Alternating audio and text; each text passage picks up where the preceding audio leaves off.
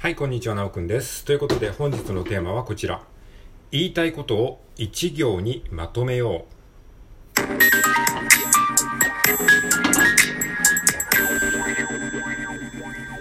はい、改めまして、こんにちは。本日は2023年の9月の3日、日曜日でございます。はい、今日もよろしくお願いします。えーということで今日のテーマはですね言いたいことを一行にまとめようという話です言いたいことをね一行にまとめる技術ってねすごいねあの大事ですよ。でこの言いたいことを一行にまとめることができたらですねラジオトークのねあのコンテンツ量産できるんですよ。で僕がなんでこんなに毎日ラジオトークで、えートークをしてね、こう収録トークの話すネタがあるかっていうとこの言いたいことを一行でまとめる力っていうのがあるからなのかなってあのふと思ったんですよ。であの僕がラジオトークでね投稿するときにまずそのえ今日言いたいこと何なんだろうって思ってその言いたいことを一行で一回こう頭の中で言葉にするんですよね。でその言いたいことを一行でまあ例えば今日だったらこの言いたいことを一行でまとめようっていうことを言いたいんですよね。だからそれを一回タイトルとしてこう言語化して頭の中で言語化してそれをこうメモに書くんですよ。でそれだけを元に話すんですよ基本的には。でその言いたいことを一行でまとめようっていうことを、えー伝えるために話してるんですよね。みたいな感じ。でそうやってこの自分が今言いたいことを一行で言うと何なんだろうっていうことを、えー瞬時にこう変換できるようになってくるといくらでもねコンテンツってできるんですよ。だからなんか、えーだからこのラジオトークのこの収録も別に12分何話すかっていうのは今の時点で全く考えてないんですよ。じゃないですか。ね。えーで、でもそうすると話がブレるでしょ話がブレるのを防ぐために、まずその今回言いたいこと、つまり要はタイトルですよね。タイトルを先に決めちゃうんですよ。で、そのタイトルっていうのはつまり言いたいことですよね。だからその言いたいことをね、先にも一行でまとめて、で、それを伝えるために、えー今話してるっていう風な視点を持てば、えー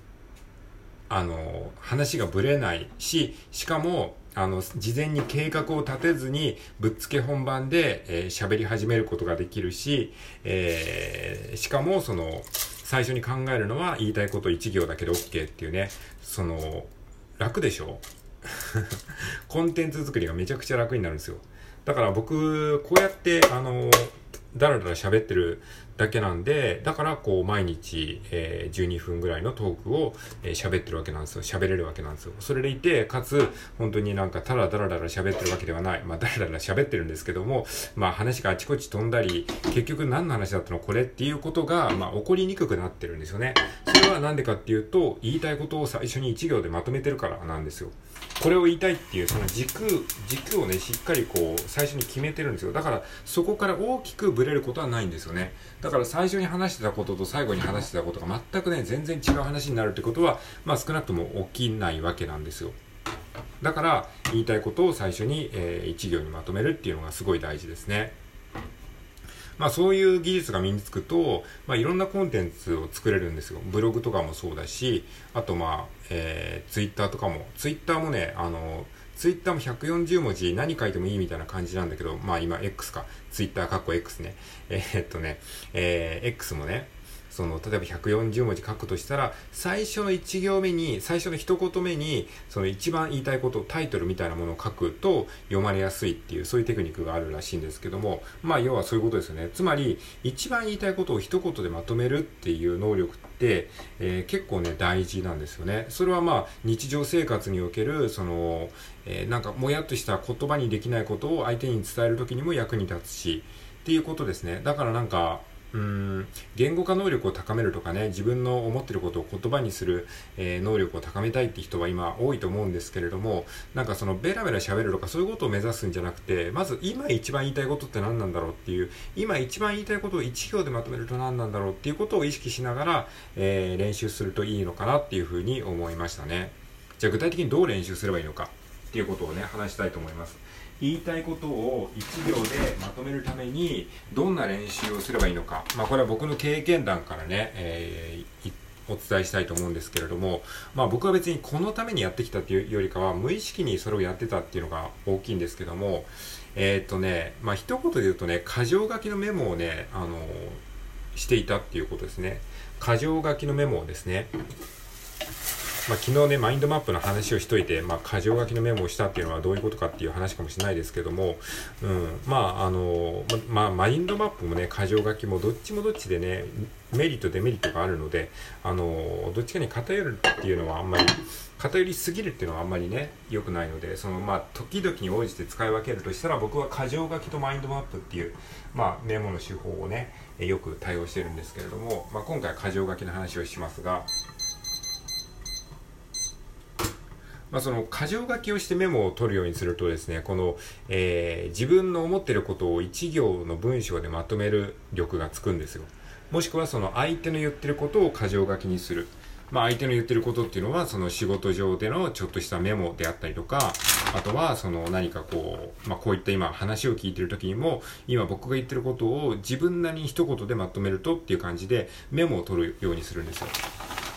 で、僕一時期やってたのは、あのー Voicy を、えー、ツイッターでこうまとめて、えー、誰かの Voicy をあのまとめてツイートするっていうのをやってたんですけども、その時にもう箇条書きでこうまとめるようにしてたので、相手が言ってることを箇条書きで一言でまとめるっていう、そういう訓練はね、だいぶ、えー、訓練になったなっていうふうに思ってるんですよ。まあそういう感じでね、こう、あの、人の話だったりとか、自分の思ってることだったりとかを、えー、一行でえー、表現するには、まあ、メモですよね、えー、箇条書きメモが非常に役立ったなと思います。あとはね、よく一行日記とか三行日記とかっていう言葉聞くじゃないですか。あれもね、すごくね、あの自分の言語化能力を高める練習になりますね。あのまあ、日記っていうとなんかすごいたくさん文章を書かなきゃいけないって思うとハードル高くなって三日坊主になりがちじゃないですか。そうじゃなくて一行日記。もう今日の一言、今日の、今日、今日の感想を一行で表すだったら何かなとかって書くと考えると楽じゃないですか。気が楽になりますよね。で、例えば今日は疲れたとかだけでもいいわけじゃないですか。今日は疲れたとか、えー、今日は、うーん、楽しかったとか。もうそれだけでも最初はいいんですよ。で、今日は楽しかったって書けば、何が楽しかったのって自分の中で疑問が湧きますよね。今日は楽しかった丸。えー、何が楽しかったのかというと、えー、どこそこへ行って、えー、何それを食べたから楽しかったです。